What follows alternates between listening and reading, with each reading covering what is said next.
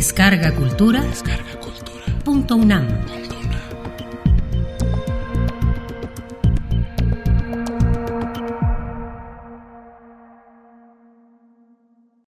El experimento del Dr. Heidegger. Aquel hombre singular que se llamó el Dr. Heidegger invitó cierta vez a su estudio a cuatro antiguos amigos suyos. Tres de ellos eran ancianos de cabellos y barbas grises. Mr. Medbourne, el coronel Killigrew y Mr. Gascoigne. La otra persona era una mujer mustia y consumida, que se llamaba la viuda Wycherley. Todos ellos eran personas de edad avanzada que habían sufrido grandes infortunios en sus vidas y cuya desgracia mayor era la de no encontrarse ya en la tumba. Mr. Medbourne había sido en sus años de fortaleza un comerciante rico y próspero, pero había perdido todo por una fracasada especulación y ahora se encontraba más o menos en la situación de un hombre pobre y solemne. El coronel Killigrew había dilapidado sus mejores años, su salud y su vida, persiguiendo placeres sensuales, que le habían dado como remuneración tardía una gota pertinaz y tormentos incontables en cuerpo y espíritu. Mr. Gascoigne era un político fracasado y un hombre con mala fama que había conservado su equívoca reputación, hasta que el tiempo borró su nombre de la mente de la generación actual, convirtiéndolo en un ser oscuro en lugar de difamado. Por lo que a la viuda Wycherley se refiere, la tradición nos dice que había sido una gran belleza en su juventud, pero que durante mucho tiempo había tenido que vivir en un alejamiento absoluto como resultado de ciertas historias escandalosas que habían prejuiciado en contra de ella a toda la gente de la ciudad. Una circunstancia también digna de mencionarse es la de que cada uno de estos ancianos, Mr. Medbourne, el coronel Killigrew y Mr. Gascoigne habían sido pretendientes de la viuda Wycherley, y que cada uno había estado a punto de degollar a los demás por causa de ella. Antes de seguir adelante, solo quiero indicar que tanto el doctor Heidegger como sus cuatro invitados tenían la reputación de no estar muy bien en sus cabales, como suele acontecer a gentes de alguna edad, a quienes atormentan preocupaciones o recuerdos dolorosos. Queridos y viejos amigos, dijo el doctor Heidegger, indicando que tomaran asiento. Tengo el deseo de que asistan a uno de estos pequeños experimentos que acostumbro realizar en mi estudio. Si es verdad lo que la gente dice, el estudio del doctor Heidegger era un lugar muy extraño. Era un aposento oscuro y amueblado a la usanza antigua, adornado con telas de araña y con todos los objetos cubiertos de polvo. Adosados a las paredes se veían libreros de nogal, en cuyas baldas inferiores se alineaban innumerables infolios, mientras que las superiores se hallaban reservadas para pequeños volúmenes encuadernados en pergamino. Sobre el librero del centro había un busto de Hipócrates, con el cual, según se dice, el doctor Heidegger celebraba consulta en los casos difíciles de su práctica médica. En el rincón más oscuro de la estancia había un armario alto y estrecho de nogal, con la puerta entreabierta, dentro de la cual podía verse la silueta inquietante de un esqueleto. Entre dos de los muebles colgaba un espejo que mostraba su luna polvorienta en un marco antiguo de oro deslustrado. Entre las muchas historias que se contaban de ese espejo, figura la de que dentro de su marco habitaban los espíritus de todos los pacientes del doctor que habían muerto y que lo miraban frente a frente cada vez que dirigía su mirada hacia él. En el lado opuesto de la habitación se veía el retrato de tamaño natural de una joven vestida magníficamente con seda, satén y brocados, y con un rostro tan lánguido como sus propios vestidos. Hacía medio siglo aproximadamente que el doctor Heidegger había estado a punto de casarse con esta joven, pero al sentirse un poco indispuesta tomó una de las prescripciones de su prometido y murió la noche anterior a la ceremonia. Queda aún por mencionar la gran curiosidad del estudio.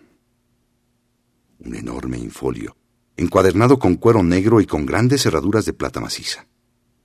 El volumen no tenía ninguna inscripción en el lomo, y nadie podía saber, por tanto, el título del libro. Sin embargo, todos sabían que se trataba de un volumen de magia, y que una vez una doncella se atrevió a sacar el volumen de su sitio con la intención de quitarle el polvo. El esqueleto se agitó en el armario. El retrato de la prometida del doctor Heidegger se elevó a la altura de un pie del piso y varios rostros se asomaron en el espejo mientras que la cabeza broncínea de Hipócrates arrugaba el ceño y decía Prohibido. Así era el estudio del doctor Heidegger. En la tarde de verano de nuestra historia, una pequeña mesa redonda, tan negra como el ébano, se hallaba en el centro de la estancia. Sobre ella había una vajilla de cristal de forma exquisita y magnífica talla.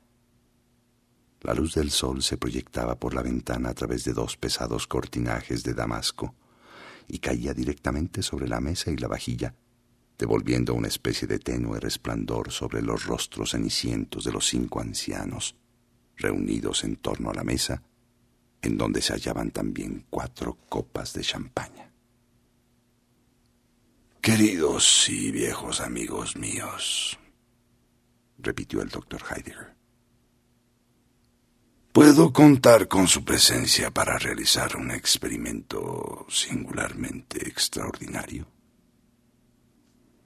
Por otra parte, el doctor Heidegger era un hombre, casi un anciano, en extremo raro, cuyas excentricidades habían convertido en el núcleo de mil cuentos fantásticos.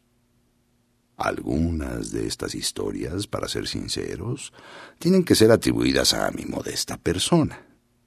Y si algunas partes de estas someten a una prueba excesivamente difícil la credulidad del lector, caiga sobre mí el estigma de la irrealidad y de la invención.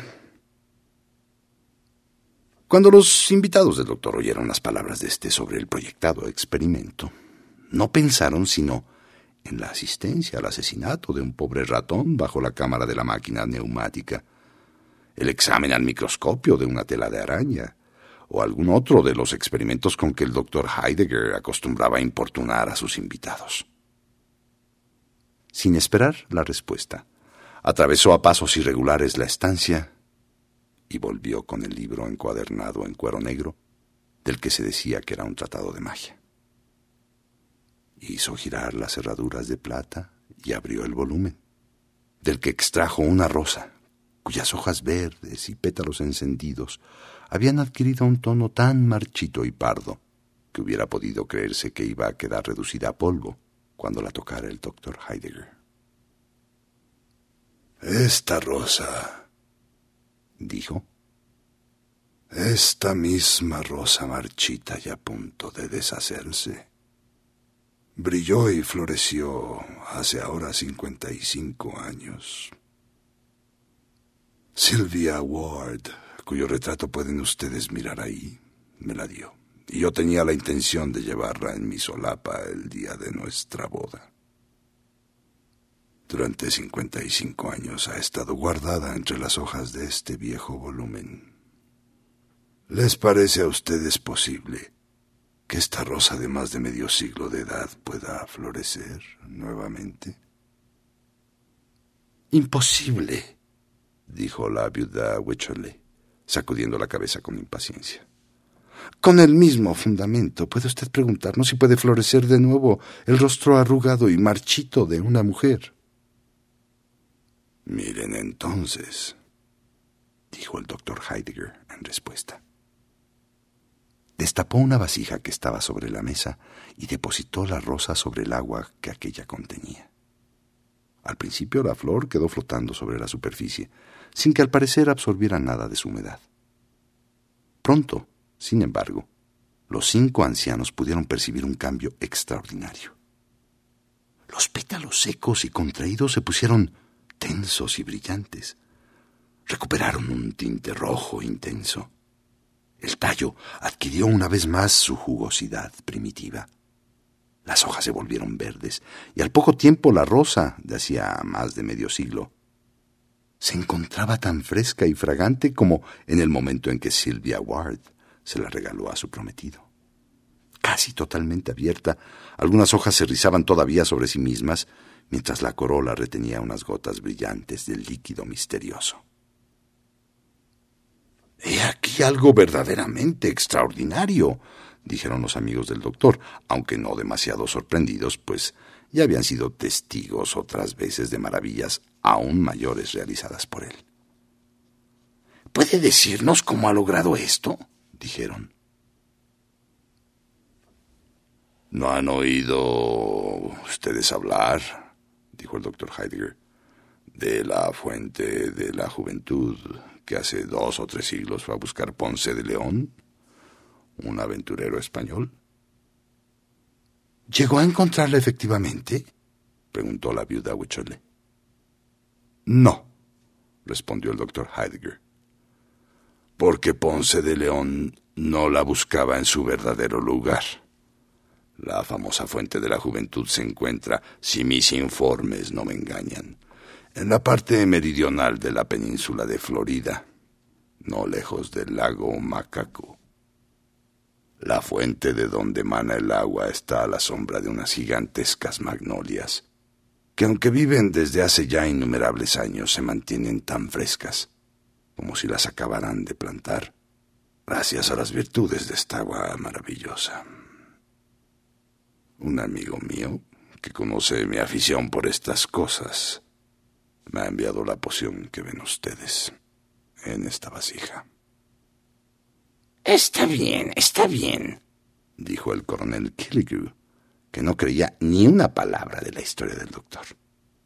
¿Cuál es el efecto de este líquido en el organismo humano? Ustedes mismos serán jueces de esto, querido coronel, replicó el doctor Heidegger pues cada uno se encuentra invitado a tomar aquella parte del líquido que le haga falta para devolver a sus venas el fuego de la juventud. Por mi parte he tenido tantos dolores a medida que iba avanzando en el camino de la vida que no tengo el menor deseo de volver una vez más a la juventud. Con el permiso de ustedes, me concretaré por eso a seguir como espectador el curso del experimento. Mientras hablaba, el doctor Heidegger había llenado las cuatro copas de champaña con el agua de la fuente de la juventud. Este líquido poseía al parecer cierta efervescencia, pues desde el fondo de cada una de las copas ascendían sin cesar burbujas que estallaban en la superficie como gotas de plata. Como el líquido exhalaba un aroma agradable, los cuatro invitados no dudaron que poseyera cualidades reconfortantes. Aun cuando estaban escépticos en lo que a sus virtudes rejuvenecedoras se refería, todos se mostraron dispuestos a apurar su copa. El doctor Heidegger, sin embargo, le suplicó que se detuvieran solo un momento. Antes de que beban de esta agua maravillosa, mis queridos amigos, dijo, Sería conveniente que extrajeran de su experiencia aquellas reglas de conducta que deberán guiarlos a través de los peligros de la juventud con los que se van a enfrentar por segunda vez. Piensen en la vergüenza que sería si con la vida que tienen todos ustedes detrás vivieran, sin embargo, una segunda juventud, sin convertirse entonces en maestros de virtud y sabiduría para todos los de su misma edad.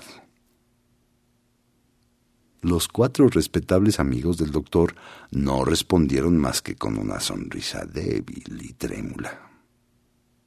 Tan absurda les parecía la idea de que aun sabiendo hasta qué punto el arrepentimiento castiga los errores, pudieran ellos otra vez dejarse arrastrar por faltas iguales a las de antes. Beban ustedes, pues, dijo el doctor, haciendo una pequeña reverencia. Me alegro de haber escogido también a los sujetos de mi experimento.